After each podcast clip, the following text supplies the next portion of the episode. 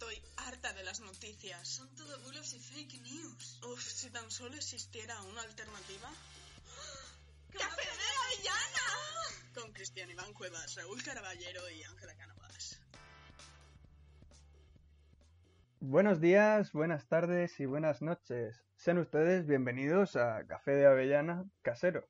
Yo soy Raúl Caraballero y me acompañan Cristian Iván Cuevas Martínez y Ángela Cánovas Seguier. Adelante, compañeros. Parece que tenemos un poquito de, de odio guardado porque las presentaciones no se te tratan como debiese, ¿puede ser? Puede ser. sabes muy bien nuestro apellido. Claro, claro, puede ser que yo sí me sepa vuestro apellido. Mm, pues será, va siendo hora de demostrarlo, querido Caraballero. Caraballero. La verdad es que el, el apellido tiene gancho, ¿eh? Caraballero. O sea, caballero, es verdad que está Ca- guapo caba- también, caballero no, caballero. caballero la verdad es que no. La... Mola más caraballero. Caraballero. Ahí me impone más. En fin. Claro, sí, por eso pasó de segundo a primer apellido y, y ahora se ha con- constituido como mi nuevo nombre.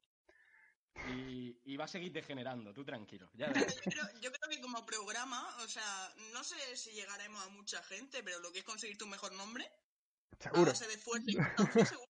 lo vamos a intentar, lo vamos a intentar. Estamos creando Eh, tu seudónimo periodístico ya, sin que lo sepas. Nosotros te estamos haciendo el curro. Algún día, algún día se, se estudiarán vuestros nombres en clase por, por haberme renombrado a mí. Seguro. Historia del periodismo, sí. Estamos haciendo historia, eso seguro. Como, como, como parte de esa historia eh, son nuestros programas, hay que explicar que hemos vuelto al audio. Que aunque nosotros nos estemos viendo aquí en la videollamada, hemos vuelto al audio por, por pequeños problemas técnicos que tuvimos en el vídeo anterior y que todavía no hemos resuelto porque el audio también está bien. De hecho, nos gusta más. No puedes llamar incompetencia o pereza. O sea, entre Co- esas dos, Conformismo. En mi caso, conformismo. Pero yo sé que, que, que la radio también mola. Eh, La radio, lo primero es que la radio, para mí, es el mejor vehículo de comunicación, ¿sabes? Porque la radio, la radio, la voz, tú sabes cómo conecta con las personas, tú dices buenos días y la gente te está escuchando allí y de repente tiene unos buenos días. Da igual que esté encerrada en su casa, que esté, yo que sé, muriéndose de coronavirus, va a tener unos buenos días, tío, porque la radio tiene el poder de hacer eso. Se llama el efecto Pigmalión. El efecto Pigmalión dice que si, que si tú a un chaval le dices, eh, si tú, un chaval va a tener una carrera, ¿vale? Y le dices, una carrera de correr, y le dices, "Ta, ten cuidado que te puedes caer, no sé qué, no sé cuánto, el chaval al final se cae. Si tú le dices, a tope, tío, estamos contigo, lo vas a hacer bien, el chaval lo hace mejor o se caerá, pero desde luego tiene menos posibilidades de caerse. Va ¿Por menos qué? preparado. Por el poder de la voz. Esto, esto no me lo he inventado, ¿eh? es verdad. No, por, por cómo ver, lo, por cómo lo has dicho, por cómo lo, por cómo lo has defendido, yo creo que una teoría que, que llevas manejada años.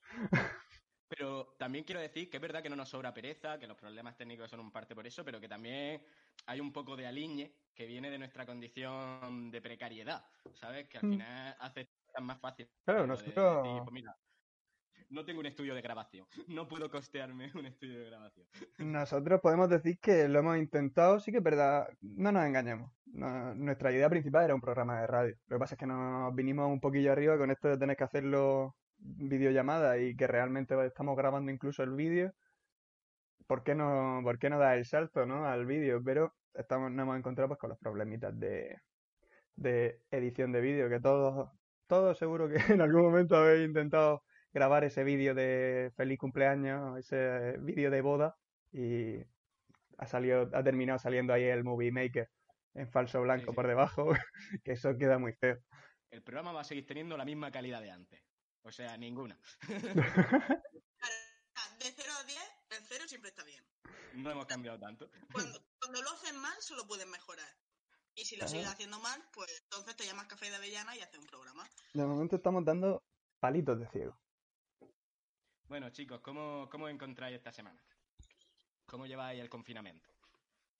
Bien, bien. Además, esta semana son solo cuatro días laborales. Genial. Eso, más teniendo en cuenta que, bueno, nuestra región está siendo bastante buena en las estadísticas. Estamos para alegrarnos, ¿no? Es verdad que, podemos empezar el programa dando una muy buena noticia. Podemos, yo creo, eh, creo que podemos. Me dicen por el pinganillo que podemos.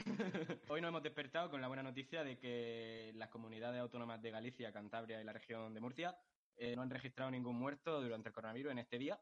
Y eso se suma a la buena noticia más local que tenemos aquí en la región de Murcia de que llevamos dos días seguidos sin ningún fallecido por, por el coronavirus. Están bajando las cifras de muertos también. Eh, si no me equivoco, 268 hemos tenido en el día de hoy a nivel nacional. O sea que podemos darnos con un canto en los dientes. Bueno, parece que, la, realidad de desescalamiento, que después hablaremos de ello, está cada vez más cercano. Hace unas semanas hablábamos de que la vuelta a la normalidad a lo mejor no la volveríamos a tener hasta octubre, noviembre, pero estamos viendo que están descendiendo los casos, las medidas, pese a que eran bastante restrictivas, están teniendo efecto y estamos viendo los resultados. Ahora queda portarse bien y seguir en las mismas, ¿no? Sí, sí, a ver, es, es cierto que, que hemos notado un turbo, o sea, por lo menos un turbo en cuanto al conocer fechas. Puede ser que esté relacionado, no seré yo el que lo diga, con que los reyes estén trabajando, porque esto es una realidad. Desde que los reyes decidieron ponerse a celebrar reuniones, el coronavirus está prácticamente solucionado. Ayer incluso los veíamos con... Ayer los veíamos compartiendo su tiempo con, con grandes deportistas como Pau Gasol o Rafa Nadal, con escritoras como Isabel Coixet y directora también de cine, arti- artistas y actores como Antonio Banderas. Se puede decir que todos los que tienen algún papel en la solución del coronavirus estaban en esa reunión, claramente. Sí, todos- Uno... Todos graduados por la Universidad de Medicina. Sí, sí, sí, sí. Pero Está claro. Los reyes han, han dado respuesta a una solicitud que, que había mucho en las redes sociales, que era ¿dónde está el rey? ¿Dónde está el rey? Golpe de estado y que salga ya. El, Aquí lo el- tienes. el proceso de desescalada ha llegado también a la Casa Real. Y como bien apuntaba nuestro compañero Raúl, se han reunido con esta gente que llevan, es verdad que llevan un proyecto solidario de recaudación de dinero, etc, etc. Y ayer pues conocimos que se habían reunido con los reyes, sin más. Porque donaciones, hasta donde hemos podido llegar a conocer, no han hecho a, a esa subasta. Por lo que sea, no, no han donado nada, pero ¿qué, men- qué más? ¿Qué más? ¿Qué donar más que su imagen? La imagen del rey, ya sabes que en España equivale a, a 100.000 millones de euros. Es el mejor del mundo. Si, si, si, además, es verdad que la solidaridad real, de la Casa Real, digo, eh, siempre está más orientada a aquellos desfavorecidos, pero más mirando a países de Oriente Medio por lo que sea. A monarquías dictatoriales, eso le gusta muchísimo, ayudarle. Hombre, al final son monarquías, ¿no? Una Claro. por un lado y otras en otro. Están Mm. ayudando a que venga allí de todo, que si el AVE, que si 100.000 millones, lo que sea. Lo que, lo que está claro es que, es que los reyes van a conseguir salvarnos de el coronavirus. Los que, por sorpresa, han irrumpido como posibles salvadores de la sociedad española ha sido Sálvame. Es verdad que últimamente se ha estado hablando de Sálvame de Jorge Javier Vázquez, y es que no son los reyes los únicos que hacen el ridículo con sus acciones, y el ridículo también ha llegado a esto que se empieza a llamar ahora de comunicación de ultraderecha, ¿vale? En plan, ¿quién, quién no sabe que, que hace poco eh, Javier Negre, que lleva un programa de cuyo nombre no me quiero acordar, ni me acuerdo, hicieron hace poco, bueno, tuvieron una polémica porque mientras estaban hablando con Alfonso Merlo, que por cierto es de mi pueblo, de Molina de Segura, porque de aquí solo salen cosas buenas. Yo lo único que quiero decir con esto, abriendo un paréntesis, es que hace poco la noticia esta de Molina de Segura se consume más cocaína que en ningún lado, a Alfonso Marlo- Merlo es de Molina de Segura. Todo empieza a no coger, todo empieza a coger cuerpo.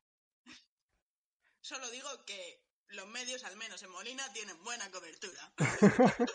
Van, de raya, de raya en Molina se va bien. Tres rayitas de cobertura. bueno, eh, ¿qué pasó con esto? Pues pasó, para simplificarlo y no darle mucho bombo tampoco. Eh, en el programa de Javier Negre salió Alfonso Merlo y por detrás salió una chica semidesnuda eh, pasando por detrás y que no era su mujer, su novia, con la que estaba compartiendo, bueno, en fin, era su novia. Entonces, Su mujer barra novia también es figura mediática. también es figura mediática, también es figura mediática de la ultraderecha o de la derecha mediática. Y, y vamos, ¿qué, ¿qué pasó? Que este descuido, que al principio fue considerado como descuido, pero luego cuando sabes que el programa el mercenario este eh, lo graban un día antes, tienen un día de postproducción, bla, bla, bla, etcétera, pues te queda un poco raro que le hubiese sorprendido. Todo suena a que intentaron aprovecharse de eso, pero salieron un poquito escaldados. Y al final, como no podía ser de otra manera, Sálvame se apuntó a sacar sangre con el tema. Y vimos una postura que no muchos conocíamos de, de Jorge Javier Vázquez, un hombre que no olvidemos que siempre ha abogado, por ejemplo, por, yo qué sé, eh, la gestación subrogada, que tampoco es que sea el Che Guevara, pero, pero, pero un poco, un poco sí que lo ha sido. No sé, no sé, ha, ha dicho cositas interesantes en televisión. Sí, pero dándote cuenta que no hace falta ser un, un rojo aférrimo para tener las cosas claras y do- dos dedos de frente, ¿no? Claro, es que igual eh, la postura de, yo qué sé, de decir, escúchame, que esta gente mm, no es buena gente. O sea, eso que, yo qué sé, salía Jorge Javier diciendo, veis, esto es vos, esto es vos, en referencia a un pavo que durante su programa no paraba de decir, sí, pero Pablo Iglesias, sí, pero Pablo Iglesias, sí, pero tal. Yo qué sé. eh, y, bueno, sin hablar de- del magistral final ese que tuvo de esto es un programa de rojo y maricones, que no lo quiera ver, que no lo vea. En fin. Y es verdad que se ha abierto un debate en redes de, bueno, lo típico de, es que no podéis elevar a Sálvame a como si fueran intelectuales. Nadie lo ha hecho, hermano. Nadie está diciendo que Sálvame sea eh, el nuevo Lenin, nadie está diciendo que Sálvame sea la paz. Nadie Pero diciendo sí, sí, sí podemos, sí podemos decir, yo que, que los que me conocen saben que, que soy muy poquito defensor de, de la prensa rosa y de ese negocio.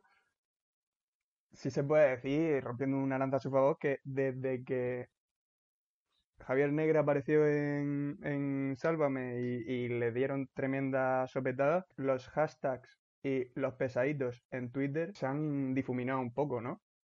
Podríamos decir que hemos aplanado también la curva de gilipollas.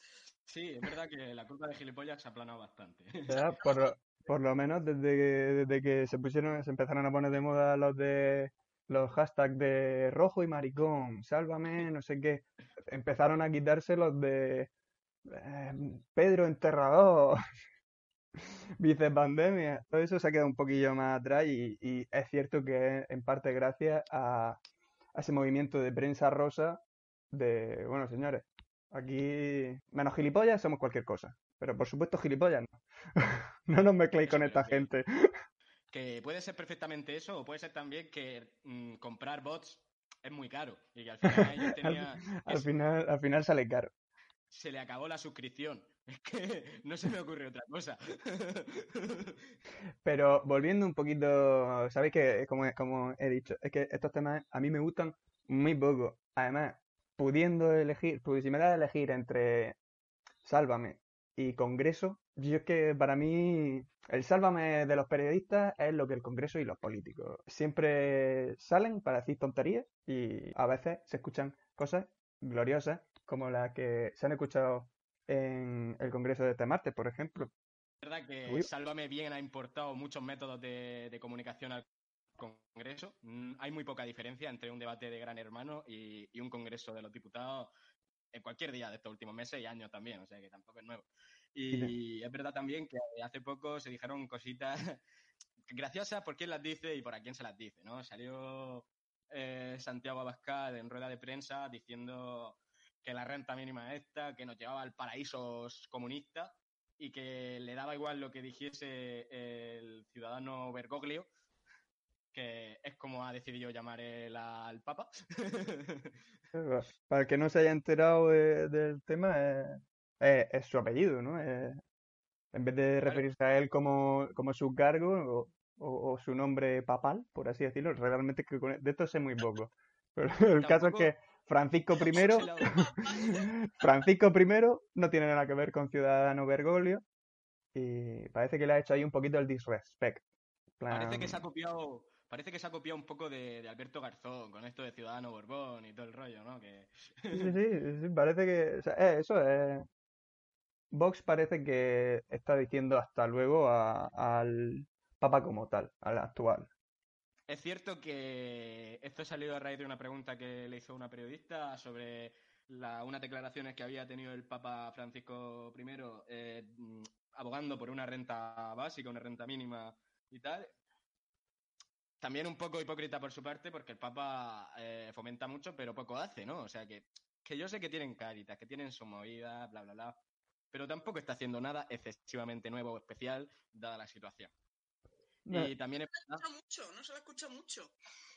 no se le ha escuchado mucho y tampoco, y Claro. tampoco ha dicho muchas cosas, ¿no? O sea, es verdad que hay que agradecerle esos mensajes en cierta moda, en cierto modo escorados hasta hacia una cierta visión del mundo un poco más postcapitalista, un poco más, no sé, eh, amparándose mucho en esa mm, vertiente democristiana que hay en la iglesia, porque mm, en la iglesia hay izquierda y derecha como en todo, y se van turnando el poder como en todo. Hoy tenemos un papa de izquierda y el año que viene, cuando se muera, cuando se muera tendremos un papa con los que Vox seguramente no tengan ningún problema. Oh, no, no. Hay que confiar siempre. Y, y más hablándose de religión, hay que tener fe. Que por cierto, no me gustaría dejar pasar la oportunidad de leer un tuit que puso un periodista que está muy ubicado en el espacio político de Vox. Eh, también un referente del programa. Yo qué sé, yo estudié periodismo por él. Yo- Eh, compañero de muchas noches. Sí, noche. compañero de bar, ¿no? De, Claro, compañero de de... muchos ciegos. He cerrado más bares que pestañas en el ordenador con eso. Ah, eh, puso un tuit que fue muy gracioso por lo que le dijo a la iglesia o la, pues, o la, la vertiente que ahora mismo domina más o menos la iglesia. Y si me permitís, me gustaría mm, leerlo, pero recreando un poco la, cómo, cómo estaba este personaje cuando estaba escribiendo el tuit, ¿vale? Por supuesto, nosotros Siempre lo que de- sea fantasía vocal de tu parte, por favor. sí. Vale, Fernando Sánchez Drago, eh, ayer a las 8.26 pm. Tampoco, tampoco, tampoco era tan tarde para que, para que se hubiese tomado las copas que, que parece Claro. que, que se toman. Ayer, ayer nos referimos miércoles 29. O sea, un- Claro, miércoles. Un miércoles tranquilamente. Esto dijo la criaturica. por fin, por fin se atreve un líder político a cantar la 40 al papa peronista, yihadista y podemita. El ciudadano Bergoglio, ciudadano Bergoglio lo ha llamado, apeándole el tratamiento que no merece. Sobra añadir que ha sido Abascal, el político que se atreve a llamar a las cosas por su nombre. ¡Arriba España! El arriba España lo he puesto yo. Pero ha sido, ha- era, era un arriba España omitido. Estaba claro que Sí, estaba, que, peligro. que- que iba ahí. Realmente es una de las ocasiones en las que me arrepiento de que esto no esté grabado, porque el acompañamiento de Cristiana a, a nivel de corpóreo ha sido maravilloso. Tip de locución. Si cuando, lo- si cuando estás hablando te mueves y gesticulas, lo acabas haciendo mejor. Papa yihadista. Papa yihadista. Mm, no me parece del todo descabellado, ¿eh? La idea. Atrevidos comentarios. Un papa yihadista daría muchísimo que hablar a este nuevo capítulo de 2020 que empieza, porque ya termina, termina la temporada 3 pandemia y, y se va dibujando el nuevo horizonte de esta serie, que es nuestra puta vida. Porque vaya, vaya. Por eso no, no me extrañaría un papa yihadista. De repente una unión de religiones o algo así y estamos, nos hemos vuelto a meter en la mierda. El caso, el caso es que esto salió a raíz de, de lo de la renta mínima, que es un tema que no hemos tratado todavía en la radio y que igual, cayendo el Día del Trabajador cerca, o como lo conocen los perroflas progres, el Día del Viña, cerca, O como lo conozco yo, el día de ir a trabajar. Porque trabajo. la renta mínima es una de estas grandes medidas que ha anunciado el gobierno de Pedro Sánchez y Podemos en coalición, eh, la que se trata de dar cobertura. Ellos estiman que a más de un millón de personas que se encuentran en situación vulnerable, en situación de pobreza. Estaríamos hablando de una ayuda que se espera que se aplique en mayo. Esta ayuda todavía no sabemos la cuantía de la prestación, pero oscila entre 500 y 600 euros. Lo que sí se sabe es que se va a dar por unidad familiar, no a cada integrante de la familia, que, se van a tener en cuenta, obviamente, eh, condiciones de renta, de patrimonio, etcétera, etcétera. Y bueno, a mí lo único que me gustaría decir del tema es diferenciar entre terminología, porque es verdad que se confunden a veces los términos y diferenciar lo que es la renta básica y la renta mínima, ¿vale? Eh, la renta básica es una ayuda universal. Esto significa que todo el mundo la cobra. Da igual si eres pobre o no lo eres. La renta mínima es una renta mínima que está pensada para que la cobren solo la gente que lo necesita. Eh, la renta máxima eh, le llegaría hasta el más multimillonario, pero se soportaría gracias a un control fiscal muy progresista en el que las grandes rentas aportasen más dinero, por lo que no todo el mundo gana, como, como la gente dice. La renta mínima es verdad que tiene cosas negativas. Una de ellas podría ser un concepto que se llama la trampa de la pobreza, que significa que la renta mínima em, no abarcaría, al no ser automática, al no dársela a todo el mundo, habría una pobreza, digamos, un punto ciego al que nunca podría llegar. Eh, y que también el que, el que al que le llegase la renta esta podría encontrarse con una, un, dilema un dilema extraño que sería el de, vale, me están dando una renta. Ah, yo tengo que, como condicionante para la renta, tienes que atestiguar que estás buscando trabajo. Imagínate que encuentras un trabajo súper precario. En plan, un trabajo que, que, para nada te hace vivir mejor y que está mejor en la renta en la renta esta. El problema de esto tiene es que la renta mínima per se no se puede compatibilizar con tener un trabajo, aunque es verdad que según informaciones del gobierno dicen que se está intentando que esta renta desaparezca progresivamente y que sea compatible con los primeros ingresos que tienes tú al empezar un trabajo para, hacer esta para quitar ese este problema. Y bueno, sin más que una renta mínima, una renta básica, obviamente daría a los trabajadores de mayores de un mayor poder negociador frente, frente a la patronal, porque obviamente ellos pueden decir, yo tengo esto que me ofreces tú. ¿Qué, el, el tema, sobre todo, está en no si, se necesita esa renta o si es mejor o peor. el hecho simple de que un sueldo se, se equipare a una renta mínima o incluso que sea peor, ya es un toque de atención. En el ejemplo que has puesto, no nos puede darse, nos tiene que entrar en la cabeza. Yo creo que nadie, nadie debe permitir, no se, no se debe que un contrato de trabajo tenga peores condiciones que una renta mínima. Porque de eso estamos hablando, de, del mínimo. Es lo mínimo que se puede dar y no significa que sea lo máximo a lo, que se espere. Porque se ha escuchado mucho, sobre todo con esto, las declaraciones de, de Abascal diciendo que nos iba a convertir en un, en un país de comunistas donde todos son pobres. Para, para informar a Bascal, yo le daría que la renta mínima como tal, no, porque la renta mínima es nacional y es intercomunitaria, pero hay muchas comunidades autónomas, entre ellas Murcia, donde ellos apoyan al gobierno, donde ya hay un, un subsidio de un subsidio por pobreza. Lo que pasa que es verdad que, que las condiciones para acceder a él son bastante más duras con las que el nuevo, con la, comparando con las que quieren aprobar el gobierno de mm. coalición.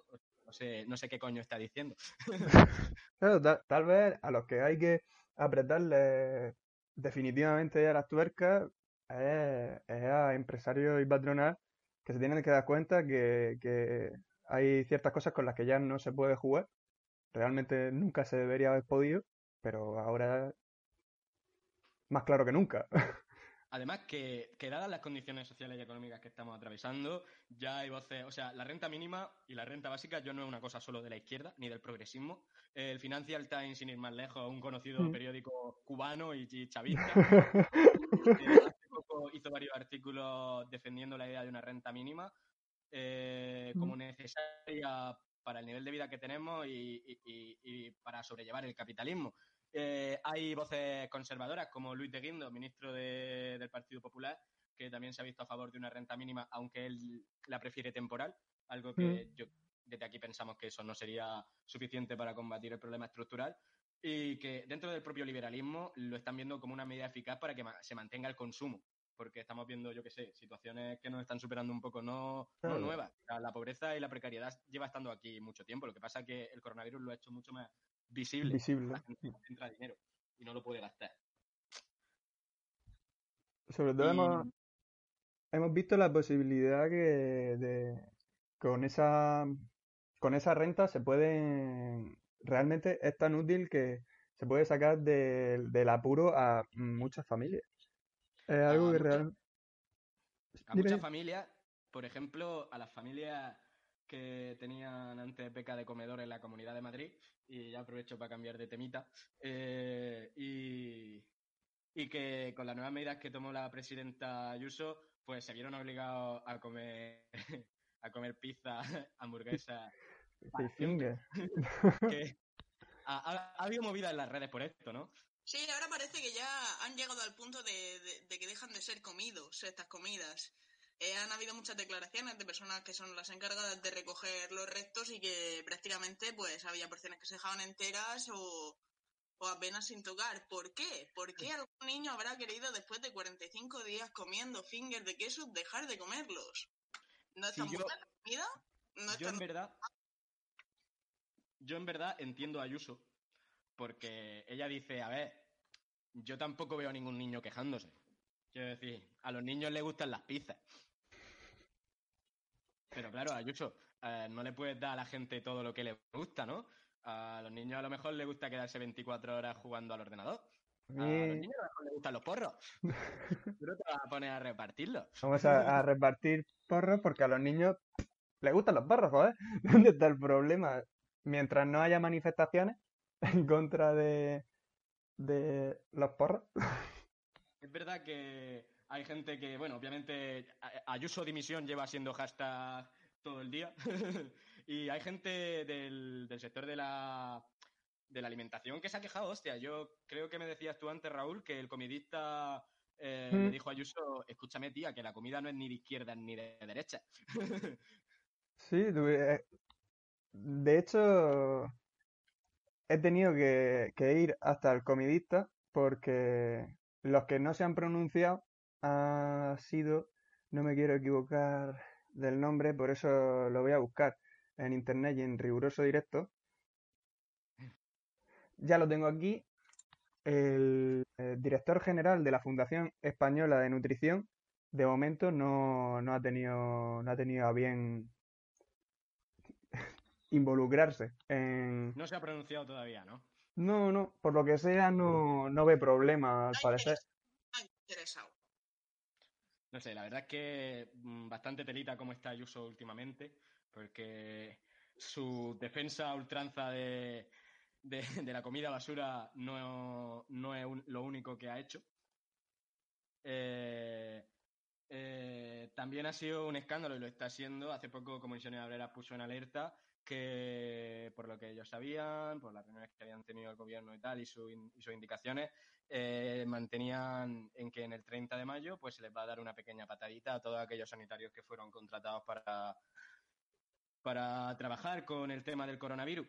Em, yo qué sé, cuando sale a aplaudir a las 8 de la tarde y, A esos, a esos sanitarios. Tiene que ser gracioso salir a aplaudir a sabiendas de que los va a echar. Plan, A mí lo que, lo que más gracioso- lo que más gracia me va a hacer es, si se diese el caso, no lo sabemos, pero es muy posible. Hay mucha gente que lo dice, de que hubieran rebrotes, de que en unos años volvamos a tener eh, mm, que, que, que aflore otra vez la pandemia. Como les tengas que volver a decir, "Eh, que te contratamos, vente con nosotros a Sí, Gael". va a ser, va a ser gracioso la, la reacción de, de esos sanitarios. Sí que muchos ya no están contentos.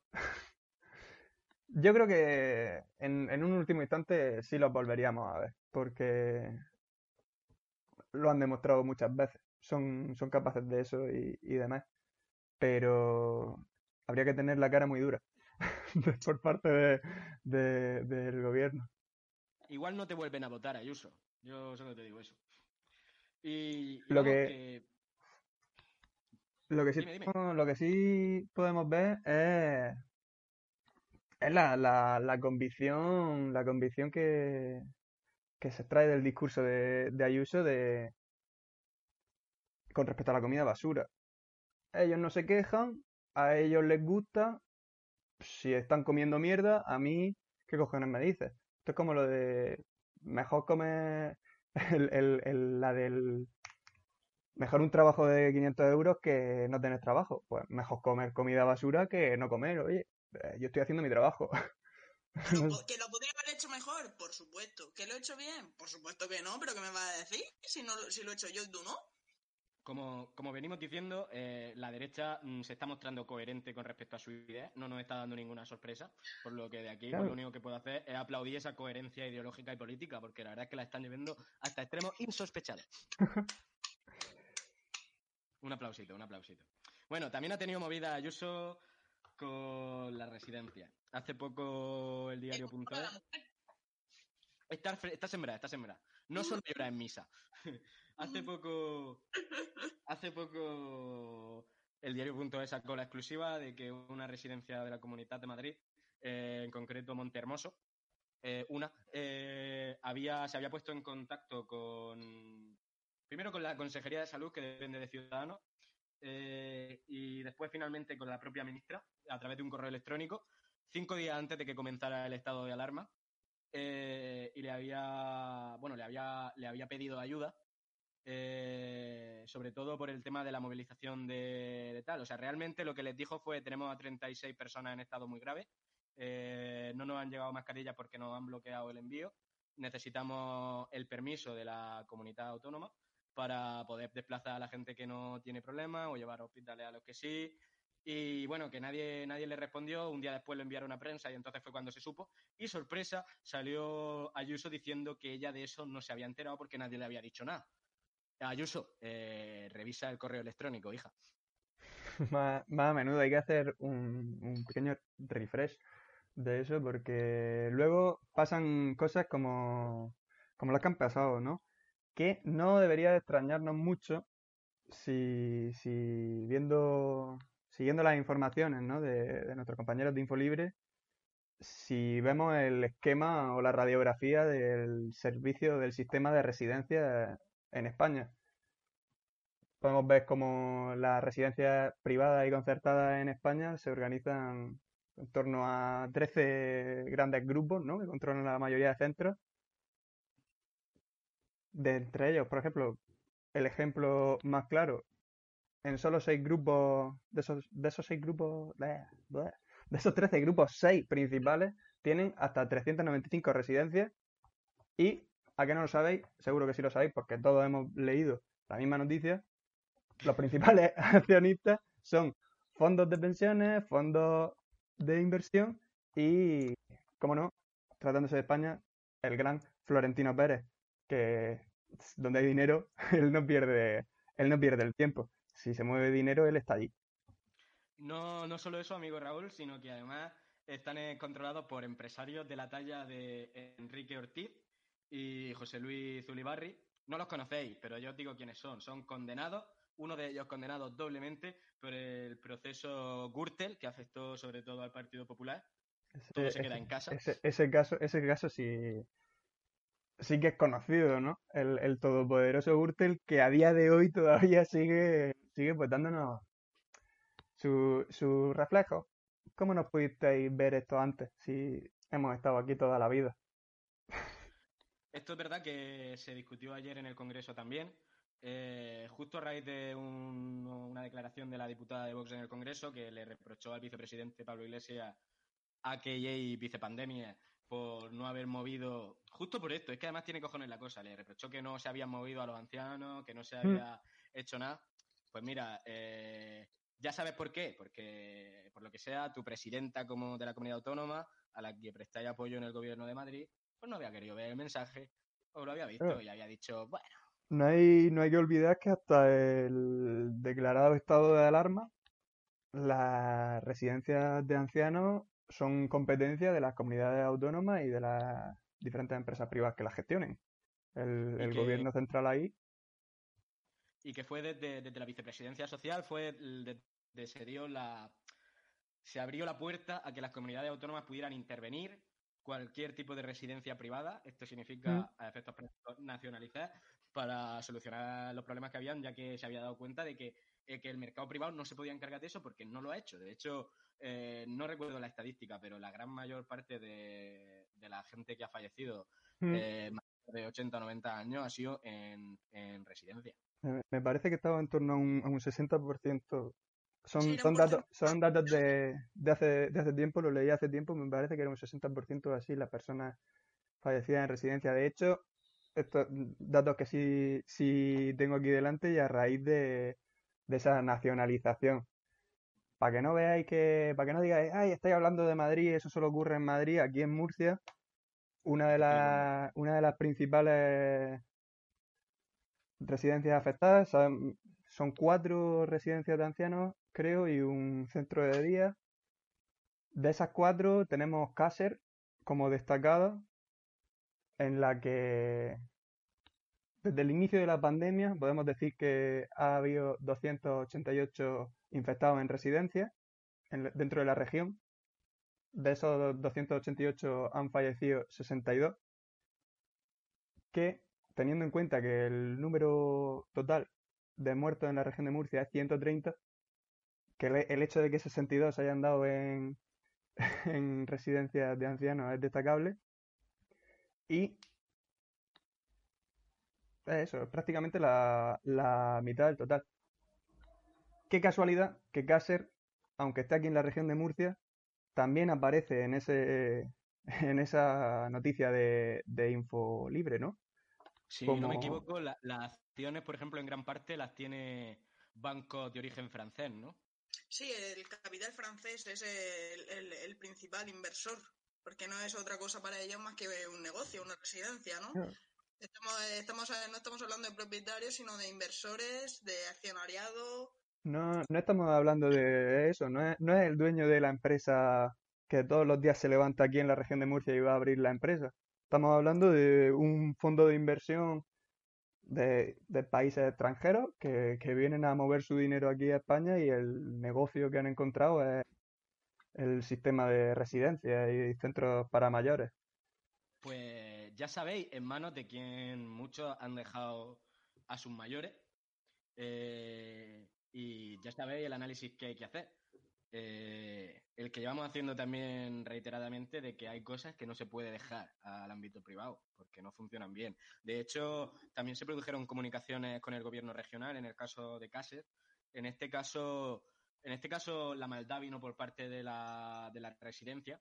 En plan, es cierto que se reunieron cuando todavía no había ningú- ninguna noticia de muerto, además de que la información era, eso era, había un telón de acero, ningún familiar podía ponerse en contacto con nadie, a nadie le decían infectado, a nadie le decían nada, o sea, fue, había gente reuniéndose en la puerta de ahí diciendo, tío, ¿qué está pasando con mi abuelo? ¿Qué está pasando con mi padre?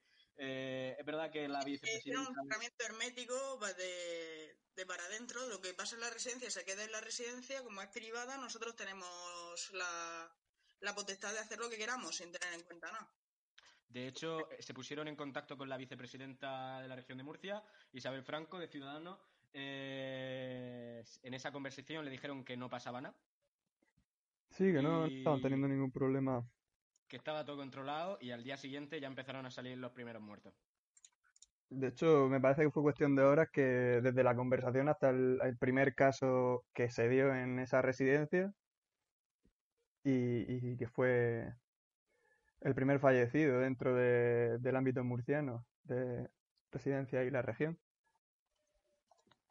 Hay que decir que el tema este en el Congreso, que sacó la diputada de Vox, eh, Pablo Iglesias se, se curó de, saldarlo bastante bien, eh, señalando primero esta, esta contradicción de por qué no ponéis la lupa en esto. Si tan españoles sois, ¿por qué no defendéis, eh, por qué no defendéis las residencias de ancianos en pos de manos privadas que además vienen de inversores extranjeros?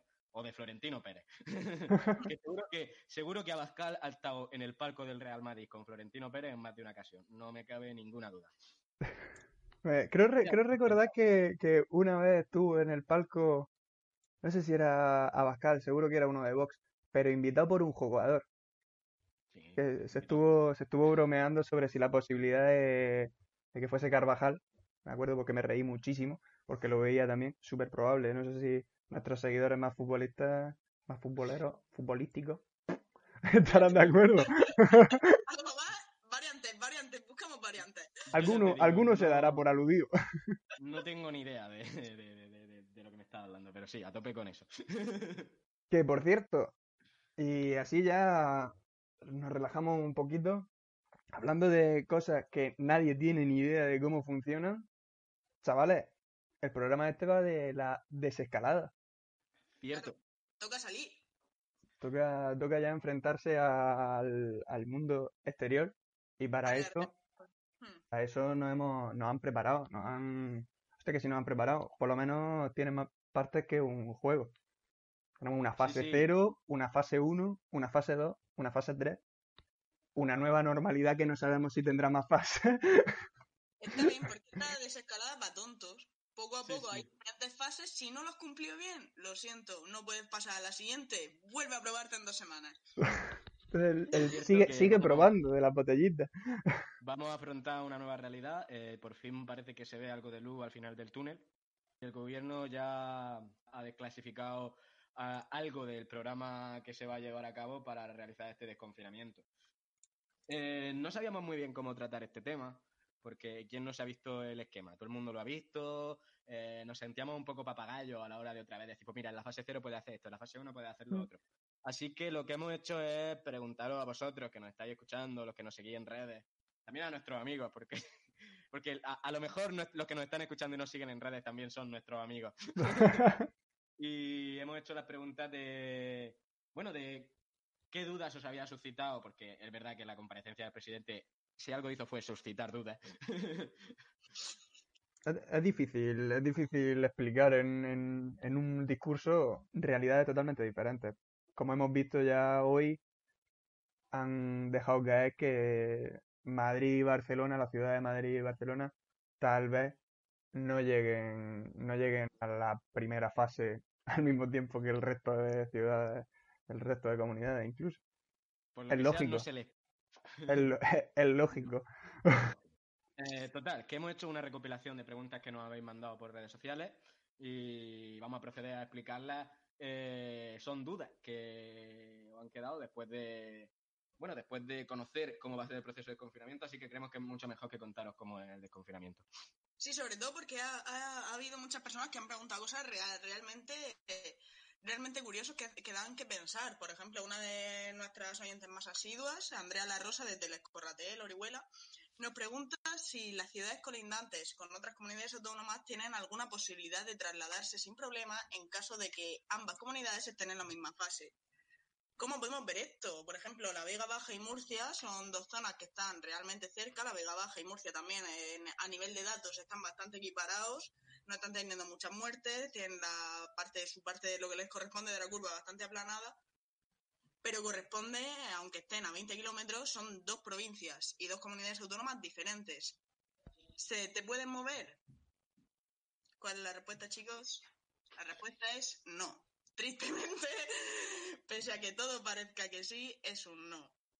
Porque parece que hasta que no termine el proceso de desescalada, que sería la fase 4, a.k.a. nueva normalidad, eh, no podemos hacer movimientos entre provincias, independientemente de si nos encontramos en la misma fase que la provincia de vecino a la que queremos ir.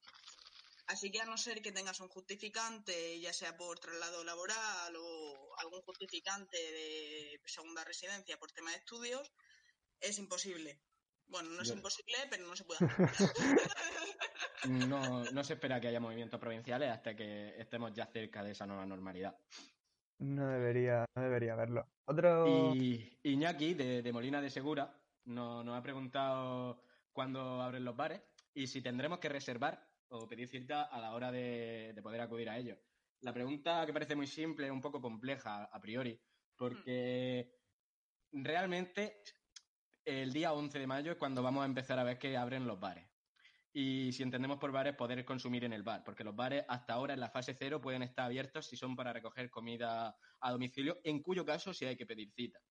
Eh, en el caso concreto de para poder acudir a terraza, para poder ir a un bar a tomarte algo con la gente, a tomarte el vermú, como decía el presidente, eh, tienes que, tendríamos que movernos a la fase 1, que es el 11 de mayo. ¿Qué pasa? No todos los bares van a abrir en la fase 1. En la fase 1 van a abrir bares grandes, van a abrir grandes que puedan soportar el envite, porque estos bares van a tener que abrir con un 30% de aforo de aforo y, y hay muchos que no pueden soportar eh, ese, o sea, no pueden soportar los costes que eso implicaría con los ingresos que van a entrar. Por lo que puede que muchos bares hablan en la, frase, en la fase 2 o en la fase 3. Claro, es que Eh, aquí ya estamos sujetos a lo que es cada negocio, ¿no? Aquí las fases son eh, las posibilidades que, que se permite dentro de cada una de las fases, lo que no significa que en tu ciudad o en tu pueblo se vayan a consecuar porque depende de, de- de particulares. En cuanto a si tendremos que reservar o no, la verdad es que no hay ninguna información al respecto. Ya os digo, reservar para ir a un bar eh, tenéis que hacerlo para, para comprar comida. Y en la fase en la fase 2 ya se permitirá entrar dentro a los bares, a lo que es el recinto, pero también con una limitación, con una limitación de aforo. Por ahora no tenemos ninguna información de que, de que vaya a tener que pedir cita. Eh, es cierto que eso hable bastante eh, punto crisis en cuanto a cómo va a ser el desplazamiento, cómo se va a organizar y tal.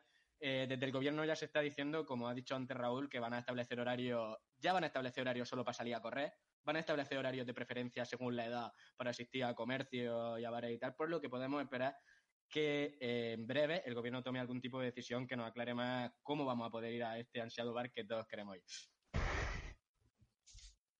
Eh, eh, está siendo una de estas magias que ocurre de vez en cuando cuando grabamos el programa y es que no lo hemos preparado, pero cada uno está respondiendo a las preguntas que ha hecho el más allegado a este.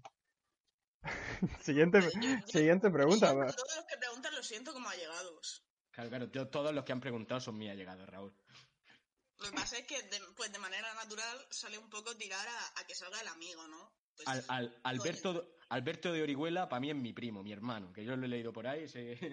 Claro, Alberto Orihuela realmente es el primo de todos. Lo que pasa es que pues, no somos conscientes hasta el momento en el que lo nombran, ¿no? Pues me lo voy a dejar para luego porque no quiero desaltarme a Maje, que además tiene una respuesta realmente sencilla y por eso la he elegido yo. Y es Maje, ¿que de dónde viene? de Jesús, de Cartagena.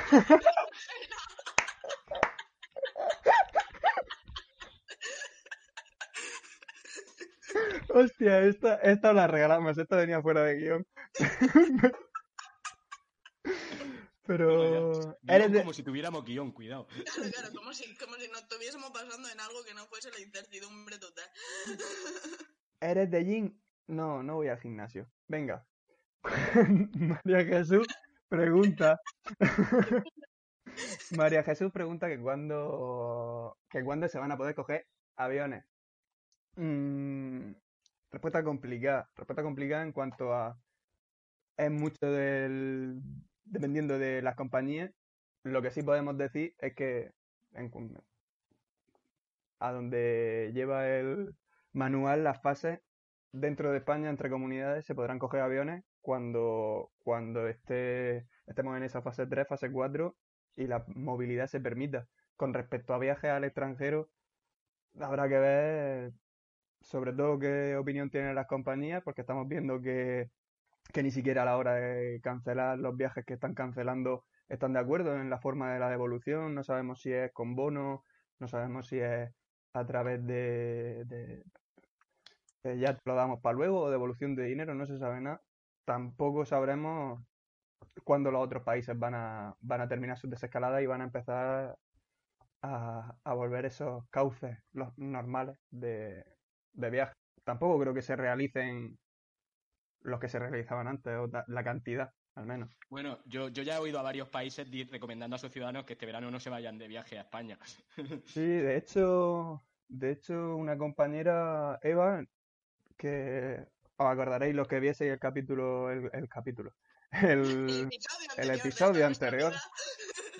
Eh, hemos mantenido la, con- la conversación y, y me ha comentado que aerolíneas como Ryanair ya han dicho que, que ante la obligación de tener que dejar la fila del centro vacía para, para asegurar la distancia, ellos han dicho que, que no hay vuelos y punto, que no les sale rentable y, y que no sacan vuelos. Entonces, es una es algo que no, no sabremos hasta dentro de mucho el, cuándo se reanudará la normalidad entre los viajes. Muy cerca De tenemos avión. que estar de esa nueva normalidad para empezar a plantearnos coger avión. O sea que toca Mm. esperar. Maje, toca esperar. Siguiente pregunta. Es por fin el primo de todos, Alberto de Orihuela. Su turno de participar. Alberto, la verdad es que ha hecho una batería de preguntas bastante interesante. Nos ha empezado preguntando que cuándo empezaba cada, frase, eh, cada fase. Bueno, las fases dependerán de, de los datos y del estado de, de- de cada comunidad autónoma, ¿no? De cada provincia. Una, una, una, ¿Eso una- a a nivel provincial o a nivel autonómico? Eh, a nivel. A provincial. nivel provincial, de primero a nivel provincial. Mm. Porque es verdad que el Estado aquí lo que quiere es restarle el poder que puedan llevarse las comunidades autónomas y quieren hacerlo por provincia porque las diputaciones provinciales, las delegaciones del gobierno son, de, son diputaciones provinciales. O sea que ahí Mm. es que Pedro Sánchez quiere apuntarse una nota. Pero vamos a ver, teniendo en cuenta lo que tú has dicho de que, de que depende de cada comunidad, o sea, ya hemos dicho antes, Madrid y Barcelona no vaya a estar en fase 1 Mm. en 11 de mayo. Me, me- me parece importante sobre todo esta, esta pregunta por el hecho de, yo no sé si, claro, yo al vivir en casa con mis padres lo escucho más. A mí me pone muy nervioso cuando hablan de fechas, porque yo no, llamarme raro, yo no me las creo del todo, o, o sé que están sujetas a muchos, A ver, a muchos vaivenes. Entonces sí me parece, en todo momento han dicho que toda decisión que se tome es, claro, es- es susceptible de recoger cable Por y de que tienen que y que tú para pasar de fase no es que pase las dos semanas que teóricamente tienen Mm. que pasar. Para que pases de fase eh, tienes que cumplir una serie de condiciones. Que hay Me- comunidades no, autónomas no como de cantidad de días, sino de calidad. Me, ¿no? me La gusta, me gusta esta pregunta porque da la posibilidad de, de, de, bueno, pues explicar las cosas como son. Las fases sí que están separadas en principio en, en un periodo de dos semanas, pero ese periodo de dos semanas eh, eh, es- no es real. Eh, en esas dos semanas es el tiempo que se tiene estimado, se, se, presen- se da presencia al virus, él se manifiesta. Por eso se guardan esas dos semanas. Una vez que han pasado esas dos semanas, También tenemos que tener en cuenta que hace poco se, se sacó la medida de que los niños pudieran salir a la calle. Aún tenemos que ver los efectos de ese fin de semana, de cómo se lo está tomando la gente y la Pero bueno, una, una respuesta que le puede valer es el planning que el gobierno ha hecho a nivel todo va bien. En plan, Hmm. teniendo en cuenta que se cumpliesen todas las condiciones, fase De- fase de- 1, en la fase 0 entramos el 4 de mayo, que es cuando ya se puede salir a Hmm. correr, ya puede ir a los bares, tal, no sé qué, a los bares a, a pedir comida y hay establecimientos que pueden hablar si pides cita. Eh, la fase 1 es el 11 de mayo, que sería cuando abrirían terrazas, eh, etc. La fase 2 es el 25 de mayo, que incorpora otras cosas, y la fase, es que lo vamos a decir con las preguntas de que vienen después, o sea que- Claro. y la fase 3 el 8 de junio, sin más. Que también te lo podía haber leído, Alberto, ¿eh? Sin acritud. No, pero partimos, Broma, hombre. partimos de, partimos en principio. ¡Ah, que- me los ha hecho para que hablemos del tema, ¿sabes? Sí que sabe la respuesta. Vale, vale. Te, te quiero, Alberto, si eres mi primo. Si es que es nuestro primo. Nos pone, esto es como cuando López Miras da una rueda de prensa en la región de Murcia. Los- nos ponen las preguntas para que nosotros nos damos el, el punto. Esta nos la deja botandito para que nosotros digamos lo que queremos decir. Por ejemplo, otra de las cosas que ha preguntado es si hay que salir con guantes y mascarilla siempre. Aquí, No, es algo que, que se estaba considerando, pero que de momento todavía es más- está más en términos de recomendación que de obligatoriedad, ¿no?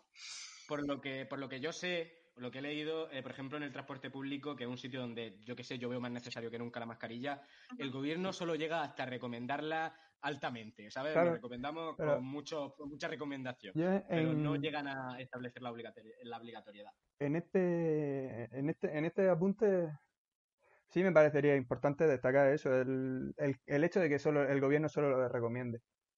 A mí es que me dieron una mascarilla el primer día de trabajo y se me perdió. Entendedme. Me cabrearía muchísimo que me multasen por no llevar la mascarilla aunque yo no me fuese a cruzar con nadie. Bueno, Entonces, Raúl, a 96 céntimos la tienen en la farmacia. 97. no, no, no viste que, que hay desabastecimiento. Porque ya nadie quiere fabricarlas porque nadie va a sacar beneficio. Si se Pues venden a por lo que sea- 96 céntimos.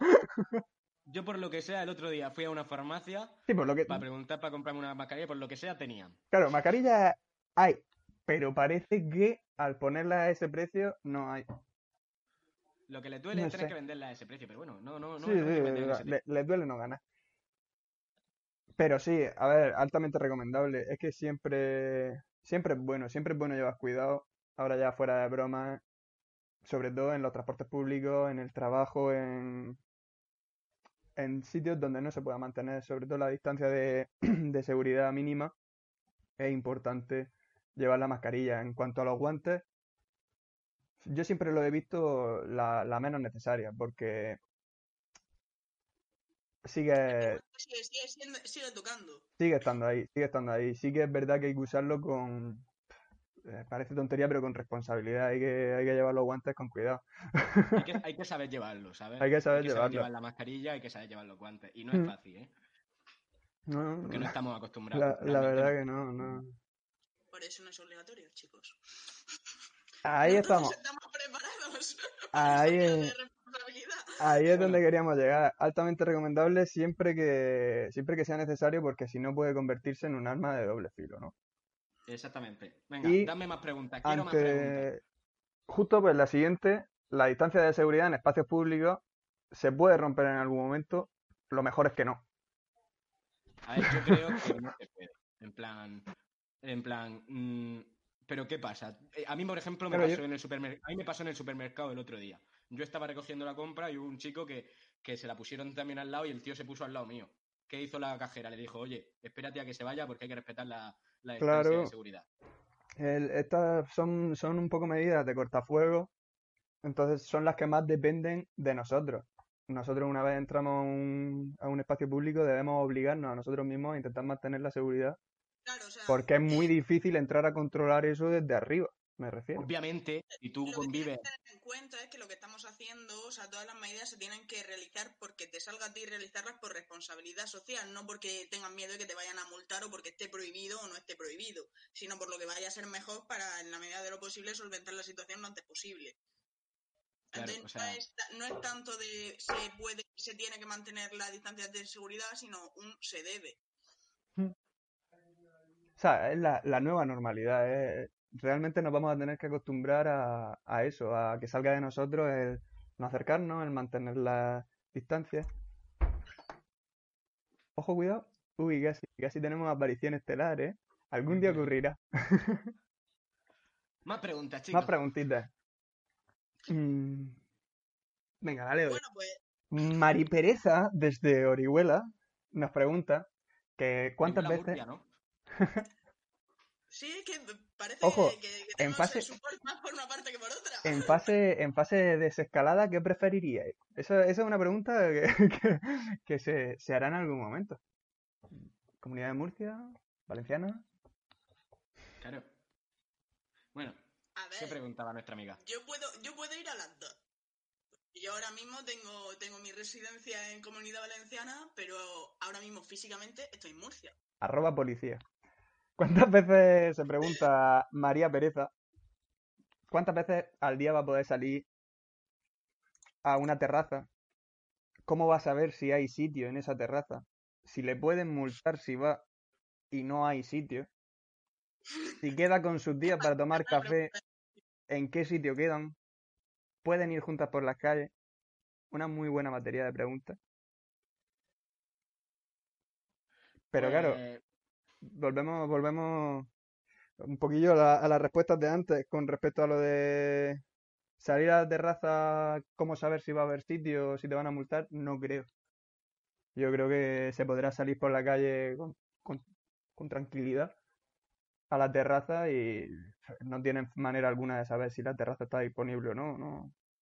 Por eso de que no hay reservas, no, no se están Claro, estableciendo las reservas. En el momento en el que ya entremos en esa fase, la policía tampoco va a ir parando a la gente como la puede parar ahora, porque ahora se supone que no puede salir, a no ser que... de- O sea, o sea, si ahora mismo sales, sabes que tienes que ir o al supermercado o algo Claro. puntual que siempre vas a llevar un identificativo de que va a ese sitio. Pero en el momento en el que ya se pueda salir a la calle, la policía no tiene por qué multarte por haber ido a un intento fru- frustrado de actividad social, como puede ser ir a una en, terraza. en- en fase 1, en principio, ya se puede producir encuentros sociales entre gente que no esté infectada, obviamente, que no tenga síntomas, y eso implica que puedes quedar con tu tía a tomarte un café.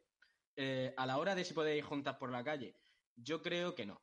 En plan, yo creo que si no convives con tu tía, eh, no deberías romper eh, la, la barrera esta de los dos metros Mm. y que, que en la calle se va a seguir manteniendo la ley de la, de la distancia de seguridad social de, de los metros. O sea, tú no vas a poder ir abrazándote a la Claro. O sea que se acabó Luego por un creo- tiempo el, el ir cogido de la manita de nuestro Tito o Tita. Lo tenemos que dejar para otro momento. Sí, claro, ya eso, eso para nueva normalidad. Claro. Luego también se pregunta que si se sabe qué bares van a abrir, que hay bares que tienen terrazas nada más con tres mesas y que obviamente los empresarios no van a querer abrir con un ERTE ya aprobado cuando solo tienen una mesa, ¿no? Eh, en cuanto a esto, es cierto que el decreto deja en manos de los ayuntamientos que se pueda amplificar el número de mesas si el, si el mismo ayuntamiento lo permite, respetando la proporcionalidad mesa-superficie del 30%. Y siempre que no se invada en exceso la, la- la vía peatonal. Entonces, la respuesta a esto es que lo tiene que decidir tu ayuntamiento. Y sobre qué bares van a abrir, sinceramente, van a abrir los bares que mejor estén económicamente, tal como yo lo veo. Al Eh, menos eh, esto- en la Esto ya son apuestas, ¿no? El que los que mejor hayan aguantado el envite de, del- de la primera fase de, esta- de este confinamiento que llevamos, los que mejor hayan aguantado serán los que más probabilidades tengan de abrir. Exactamente. O sea, que contéis con que hay bares que no van a abrir. Es que, de, de hecho, hay bares que no van a abrir nunca. que Nunca. se va- Que, que- que van a entrar en quiebra, o sea.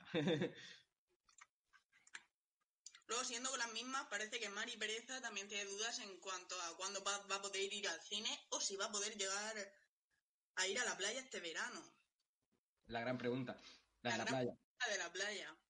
Bueno, la playa, por lo que nos hemos estado nosotros informando dentro de, de la poca información que hay hasta el momento, hasta que no salga el BOE oficial, no nos podemos atender a cauces oficiales. Eh, una de las fases, si no me equivoco, es la fase 3, eh, permite concentraciones al aire libre de al menos unas 800 personas, por lo que los expertos dicen que se podrá ir a la playa en condiciones de seguridad y distanciamiento. También es cierto que lo que veníamos diciendo, habrá que ir viendo cómo se desarrolla, qué tipo de playa, ¿Y muchas qué, con- ¿Y qué condiciones ponen? Porque yo qué sé, ya hemos oído todo lo de las mamparas que decían en Italia, que sinceramente no creo que se ajuste mucho a la vida que llevamos nosotros aquí, o que Ujú. podemos llevar. Eh, yo creo que todo eso se abordará cuando lleguemos a la fase en la que podamos ir a las playas. En plan, ¿se podrá ir? En, en principio sí, en principio se Claro. supone que a finales de julio o tal se van a abrir, pero no lo sabemos. En principio verano va a haber, pero no, eso seguro que no, o por lo menos nosotros que somos de, de la zona del Mar Menor, La Manga, no, no lo vamos a ver como, como otros años. El modelo de, el modelo de verano que, que tenemos aquí en la región de Murcia difícilmente compagina con esa nueva normalidad. Aunque, y como paréntesis, eh, que no haya empezado el verano de verdad no ha implicado a que no tengamos las típicas noticias estas de que ya empiezan a decirnos que empieza a hacer calorcito. porque, Claro, el- porque el- hace poco El verano va a pegar igual. hace poco saltó la noticia de que, de que un irlandés en Magalú pues había, se había caído desde su balcón y la había palmado. O sea que tranquilos chicos, que no va a ser un verano al uso, pero va a tener ese saborcillo veraniego siempre vamos a, a tener a- a hostia inglesa, ¿sabes? Inter del pasado. nues- nuestros, nuestros clásicos. Nuestros clásicos Y- siempre van a estar ahí. Y en cuanto al cine, eh, en la fase 2, que si no me equivoco es el, el 25 de mayo, y no me equivoco, eh, ya, bien, ya se abrirán los cines, si, si se pasa esa, esa fase, eh, con un aforo de 30%. Lo que no sé es qué estreno está viendo de cine, porque yo no estoy, yo no estoy viendo ninguno, pero bueno, cine y teatro van a estar abiertos en la fase 2, si todo va bien, el 25 de mayo, con un 30% del aforo. Otra, una pregunta relacionada con, con esto, sobre todo una vez que hemos entrado en la cultura. Nos pregunta Cristina de Cartagena. Dice, hay festivales de música que aún no han cancelado los eventos, confiando en que el proceso de desescalada les va, les va a permitir realizarlo. Ella se pregunta si tienen alguna posibilidad real de que eso ocurra o, o si vive engañándose en un sueño descabellado con la esperanza de que, de que pueda ir al concierto. Yo creo, creo en esto, en esto es sobre todo creencias, porque, como ha dicho antes Ángela, todavía hay poca información oficial con respecto a estos temas. Yo creo que no. El, he- o sea, recomendaría que cualquiera que tenga una entrada de cualquier festival que se vaya a realizar este año vaya pidiendo ya la devolución de la entrada o empezando a enterarse de cómo se gestiona eso, si porque no estuviéramos creo que se celebren. concierto, quizás la cosa cambiase, pero algo tan multitudinario como es un festival. Como es un festival, Y más Además- también solo estamos que toca la época de verano, que es época de festivales, que Además- la gente ahora está deseando salir. Además que, que las condiciones en las que se permite hacer, por ejemplo, un evento al aire libre, puede ser musical, puede ser de teatro, lo que sea, Mm. eh, si no me equivoco era un límite de 300 o 400 personas, no estoy seguro ahora mismo, pero sentadas. sentada además. O sea, imagínate, yo que sé, el, el boom el Viña Rock o cualquier festival, pues primero 400 personas. Ahí hacen una criba de toda la gente Claro, que la, el- la criba de entrada, la criba de, de músicos también, porque al final habrá músicos que puedan en esa fecha, habrá músicos que no puedan en esas fechas. Es toda una locura. Viendo los antecedentes de tantos festivales, cuántos se han cancelado Este y se han despedido hasta el año que viene, yo, yo me, me intentaría despertar, como dice Cristina, del, del sueño descabellado. No creo que, que este año se vayan a realizar y en el caso de que se, se podrán realizar, a lo mejor, no sé, es que no creo, porque es que eso no Es que la parece, nueva no, no la apunta, nueva no apunta. normalidad es la nueva normalidad. Al Mm, final, al final, por ejemplo, yo sé que hay festivales que tienes confirmados para octubre. Yo tengo un concierto, por ejemplo, de 1975 que venían a Madrid, también confirmado para octubre, con un montonazo de gente, obviamente. Mm. Y a mí me gustaría que se pudiese celebrar, pero yo creo que no se va a poder celebrar. Yo no lo veo plausible. Ojalá sí. Sí, so- sobre todo por, por eso que hablamos, límites en el af- límites en, en la movilidad dentro de lo que es el propio el, el desarrollo del propio concierto, ¿no? Tenemos que estar, estamos hablando de conciertos estando sentados a, a, a más de un metro y medio de, de otra de- del, del compañero más cercano. Lo que plantea también la pregunta de, ¿en esas condiciones quieres irte de concierto? Claro. Eh, cada uno, ¿no? Vive, como dice Cristina, pues su sueño. Me ha gustado mucho la frase de- del sueño descabellado. Sí, pero que Otro. vayan despertando y se enteren de cómo recuperar el dinero, ¿eh? Otro, sí, sobre todo eso. Porque ya hemos visto que, que ha habido muchos conciertos, muchos festivales que han puesto problemas, han puesto trabas a la hora de recuperar el dinero y a la hora de recuperar ese, esas entradas. Festivales no pequeños, precisamente. El- estuvimos viendo que el Viñarro se enfrentó a, a bastantes críticas por redes con, con esos métodos de devolución de eh, te pago esta semana, eh, bueno, al final va a ser la semana que viene, ¿no? Ese, eh, parece ese colega que le dice, "Mm, me debes un café, ¿te acuerdas? Sí, sí, ahora te... Sí. Desde el gobierno, por lo menos, tenemos la confianza, bueno, al menos eso ha dicho desde el Ministerio de Consumo, Mm. de que se va a hacer por decreto y por ley, que tengamos las condiciones que, te- que tenemos que tener como, los derechos que tenemos que tener como Como consumidores y que, y que haya un plazo lo suficientemente extenso para poder recuperar el dinero. Por suerte. Otro que, otra preguntita que también va muy ligada al a ver cuándo nos despertamos de este maravilloso y fantástico sueño, nos la hace. Nos la hace Julio, que, que nos Desde San pregunta, Pedro, ¿no? no sé si es de San Pedro, pero sí, de San Pedro Desde es San el Pedro de.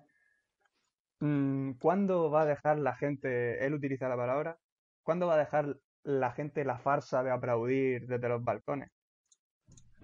Yo la Es farsa no lo sé, pero espero que dejen de aplaudir dentro de poco ya. Es verdad que eh, eh, yo, yo al menos estoy notando que la potencia de aplauso no es la misma que al principio. Ha descendido, ha descendido. Además, Y- hay distintas manifestaciones ahora mismo. Lo mismo aplaudo que hago una cacerola, Claro. que me quedo un minuto en silencio. Tal vez, tal vez eso, tal vez los primeros días parecía que estaba mucho más claro que salía a aplaudir a las 8, era por, por ánimo a- al cuerpo de profesionales sanitarios y, y demás personas que se están jugando la vida por, por solucionar esta crisis, pero conforme ha ido avanzando el tiempo, pues, esos motivos se han ido diluyendo en una suerte de ahora tocamos la cacerola para criticar a la monarquía, que lo que ocurrió, ahora tocamos la cacerola para criti- criticar al gobierno, ahora damos palmas por uno, ahora damos palmas por otro. O le cantamos el cumpleaños feliz O le cantamos el que. Claro, entonces pues yo creo que dejarán de aplaudir los que sigan aplaudiendo cuando, cuando se aburran, porque ya no se aplaude, creo, por nada. Y más teniendo Mira, en yo cuenta... sinceramente, sinceramente yo creo que, que se sale porque la gente quiere verse. Yo Sí, creo que, la- sí, lo de- que el aplauso se está quedando más que en un aplauso reivindicativo, que yo creo que cada Parte vez de la cultura del confinamiento. No Eh. se puede concebir sin claro, es la única plaza pública que nos queda física, en la que Eh, podemos vernos entre nosotros, eso que seguro. podemos pff, hablar, yo qué sé. Y realmente es que ha saltado ya a un nuevo plano. Ya no es, ya no es la forma de manifestarse, porque de hecho el otro día veíamos una petición de, del conjunto de médicos y sanitarios que pedían que no se aplaudiese que, que se mantuviese un minuto de silencio por, por, por hacer algo distinto y que se notase, ¿no? Sí, Pero volvió- las condiciones laborales. las condiciones laborales a las que se enfrentan los sanitarios, que por mucho que se le aplauden, no están mejorando, y no se le hizo caso, no demasiado. Y hubo aplausos, hubo caceroladas, y de hecho puede ser que ni siquiera no, mm, se enterase de que se había pedido ese minuto de silencio. No se le dio consideración. Ah, Ya la gente sale a las 8 porque hay que hacer algo a las 8 de la tarde para rellenar el día. Claro, es una manifestación cultural al final, o sea, y, y en verdad yo ni me quiero ir al discurso fácil de soy uno hipócrita, ni me quiero ir No. a esto, esto va a cambiar el mundo. Yo creo que sin más es una manifestación cultural y, y tiene sus cosas buenas, sus cosas malas, en fin. Y que como todo, pues cuando la gente pueda ya salir y vea a su gente, pues imagino que ya no se aplaudirá y que se recuperará la, la normalidad nueva esa. Pero siempre quedan en el recuerdo, que es lo bonito, jope. Sí, sí. A, mí me gustaría que, a mí me gustaría que de aquí a 20 años se siga aplaudiendo y que la gente ya no sepa ni por qué aplaude, en plan, como, como A mí quien no se me gustaría tanto, compañero. Pues son, la- pues son las 8, a las 8 es que aquí se aplaude. Aquí aplaudimos a las 8, sin más. Otra, otra cosa que, que, por ejemplo, lleva con nosotros tanto tiempo que ya es algo que vemos normal, son las noticias sobre el mal estado del Mar Menor. Que, que, que realmente lleva tanto tiempo en mal estado que, que ni sabemos ya por qué. La propia Noelia Arroyo, presidenta de, de, de Cartagena, no me salía, por el PP, Sí. mm, achacaba el mal estado al el mal estado del Mar Menor a esta crisis del, del coronavirus. No sé si olvidándose de que desde el 2016 el corona, el coronavirus, desde el 2016 el Mar Menor está abocado al- a la muerte, según expertos, y, y de prácticamente toda la vida el Mar Menor nunca ha estado bien, por lo menos en la vida reciente de, de nuestra generación.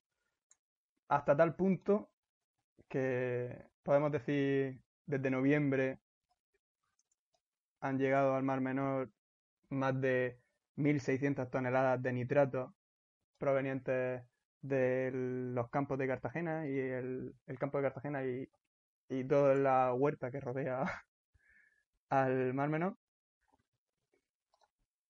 Y hemos visto esta semana sobre todo el, el acabose de, de esa pelea entre la concesión hidrográfica del Segura y el gobierno de la región de Murcia. Ya ni siquiera se, se soportan, por así decirlo, entre ellos. Y, finalmente el gobierno echa la culpa a la CHS por no bombear la rambla del Albujón. La CHS echa la culpa al gobierno autonómico de no parar los regadíos en campos ilegales. Y como siempre, la culpa de todo la tiene el gobierno central por no tomar parte a tiempo en este, en este problema, según dicen desde el gobierno autonómico. Pese a los veintitantos años que lleva el gobierno regional en manos del Partido Claro, claro. Popular, Es, es- es la, la diatriba de siempre, ¿no? Aquí en Murcia el gobierno autonómico no puede hacer nada porque pff, solo somos el gobierno de la comunidad autónoma. ¿Cómo vamos a poder manejar estos temas si la concesión hidrográfica del Segura, que es la que gestiona los regadíos, no nos dice que hay regadíos ilegales y nosotros no lo sabemos porque no nos lo están diciendo ellos, pese a que haya miles de estudios científicos que, que corroboran y dan datos. La CHS, la concesión hidrográfica, que no, que no puede hacer nada, porque claro, pues aquí hay un gobierno y el gobierno está para algo. Y, y el gobierno central, que de hecho hace, hace no mucho dijo que no se iba a meter en el Mar Menor, que no... Realmente es una decisión que, que yo comprendo. Ahora mismo el gobierno central tiene muchas otras cosas que eh, pensar que meterse en un problema que, que se está agravando, por desgracia, desde hace ya mucho tiempo. yo no quiero darle la razón ni a uno ni a otro. Al final, Sí. eh, el único que está saliendo perdiendo de esta falta de comunicación, esta falta de, de querer solucionar el problema, porque todo el mundo vertido cero, vertido cero, pero no se aplica el vertido cero nunca. Nunca han dejado. Pues sí, Cristian. Nunca, nunca hemos llegado a ver el vertido cero. Y de hecho que las soluciones que, que hemos visto, hemos podido ver en el Mar Menor, nunca han estado apoyadas por, por un gran núcleo de, de científicos. Sea, Mm. aun- pese a que ayer aprovechaban para decir que se reanudaban las tareas de limpieza, si tenéis tiempo y, y os apetece, os podéis ver nuestro documental sobre el Mar Menor, que es de este enero, y, y podéis ver que las limpiezas se basan en recoger las algas muertas que hay en la orilla. Trabajo que, que los científicos y, y- y incluso los vecinos, porque es algo que se ve a todas luces es insuficiente.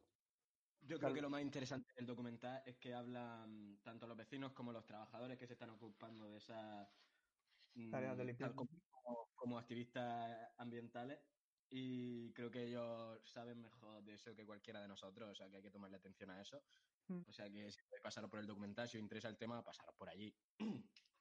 Sí, además siempre es importante, sobre todo en estos momentos, el, el- el darse cuenta de, de que hay cosas que requieren cierta seriedad que va más allá tal vez de las palabras, el, del es culpa de este o es culpa del otro. Hay momentos en los que hay que tomar decisiones. Al final, de, de esa incompetencia política, el que sale perdiendo el Mar Menor, los murcianos y las próximas generaciones que habiten en la región. Y, y es una pena. Y de- dicho esto, dicho lo cual, yo creo que es buen momento de cerrar el programita. Eh, eh, buen momento, ¿os parece buen momento? Sí, se ha quedado buena tarde, ¿no? Buen momento. Yo creo que sí. A mí me gustaría, si me lo permitís, acabar diciendo un par de cosas que me parecen importantes. Claro. Puesto, En Cristian. primer lugar, en primer lugar, gracias, compañero. En primer lugar, en primer lugar, eh, si nos escucha alguien desde Estados Unidos, tío, no te metas lejía. No lo café de avellana. Bueno, depende, depende de lo que quieran conseguir, claro. Si quieres morirte, métete lejía. Claro, no Si te metas en las decisiones viviendo- la gente. Si quieres seguir viviendo, viviendo, mm, no te la metas. Eh, también me gustaría decir que desde aquí quiero dar todo mi apoyo y ánimo al pueblo norcoreano y a su líder Kim Jong-un. Todos sabemos que está haciendo lo mejor por los trabajadores y la propaganda yanqui capitalista no, no nos va a tumbar. A tope con eso, Kim. Eh, sabemos que este tío Saldrá de esta. Vuelve otra vez a lanzar cohetes en cuanto puedas, tío. Nosotros, si tienes que estar un tiempo, si estás malucho, si te pasa algo, tú tranqui, pero, pero necesitamos volver a ver esas pruebas de armamentísticas nucleares otra vez en funcionamiento. Esperamos que con la nueva normalidad vuelva todo otra vez y podamos seguir manteniendo esto. Y sin más, mm, me gustaría citar a alguien y recordar que este es un programa de un programa de rojo y maricones y a quien no le gusta ver, que no lo vea.